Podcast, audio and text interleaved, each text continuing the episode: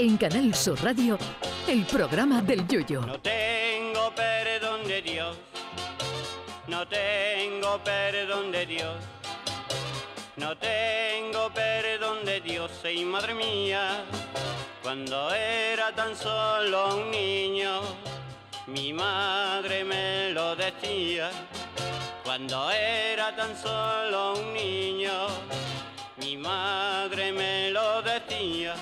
La NASA no deja de sorprendernos, pero no, no se asusten que hoy no han avisado de ningún asteroide que se vaya a estrellar mañana o en Semana Santa. La NASA es noticia hoy porque el telescopio Hubble ha descubierto la estrella más lejana que se haya conocido jamás. La estrella se llama Erendel, que suena más o menos igual que el pueblo de Frozen, y está situada a 12.900 millones de años luz de la Tierra. Bueno, en realidad la estrella ya no está, porque dicen que explotó hace millones de años, pero su luz es tan potente que todavía persiste. A ver si tengo suerte, cae un trocito de la estrella esa en el jardín de mi casa y me ahorro el clavazo de la factura, porque digo yo que con el tamaño de un Kiko te asegura luz para millones de años, siendo la envidia de tus vecinos. Yo lo que siempre me pregunto es cómo se pueden ver estas cosas si están tan lejos.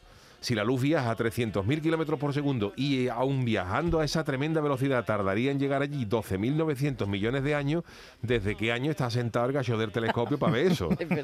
Otra hipótesis es que esa estrella que, ha- que haya explotado sea la estrella de la muerte. Estrella de la muerte, que tiene nombre de cerveza galáctica, pero es el planeta artificial de don, de don Darth Vader, al que los rebeldes mandaron a la venta del nabo interestelar hace mucho, mucho tiempo en una lejana galaxia. Así que ojo que mañana lo mismo cae el casco de Darth Vader en Utrera o en Sanlúcar de Barrameda.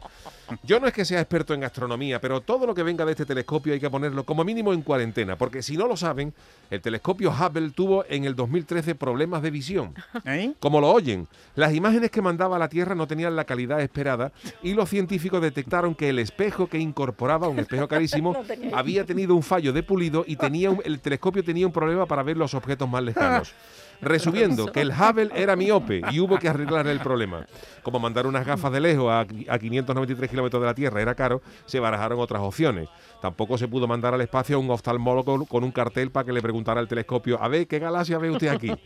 La NASA también descartó la opción de lanzar al espacio un perro guía con un bastón para el telescopio porque se corría el riesgo de que el telescopio se pusiera a vender cupones galácticos a los astronautas que pasaran por allí y abandonara la carrera espacial. Así que la solución fue ponerle un espejo corrector al telescopio con lo que la visión del mismo mejoró considerablemente. Pero claro, siempre te queda la duda de que si lo que ha visto un miope Eso. es verdad. Espérate, nada. Eso es como si tu vecino miope, que lleva unas gafas con cristales como los culos de vaso de Duralé y que ve tan poco que hasta tiene graduado el parabrisas del coche, te asegura y te jura que ha visto en un bar de tu pueblo a Paul McCartney tomándose un tinto con una tapa de caracoles. En fin, que sea como sea, ya tenemos una estrella que sigue emitiendo luz después de millones de años de, de explotar. A ver si Pedro Sánchez se entera de cómo va eso lo aplica. Ay, mi velero, velero mío, Canal Sur Radio. llévame contigo a la orilla del río. El programa del Yoyo.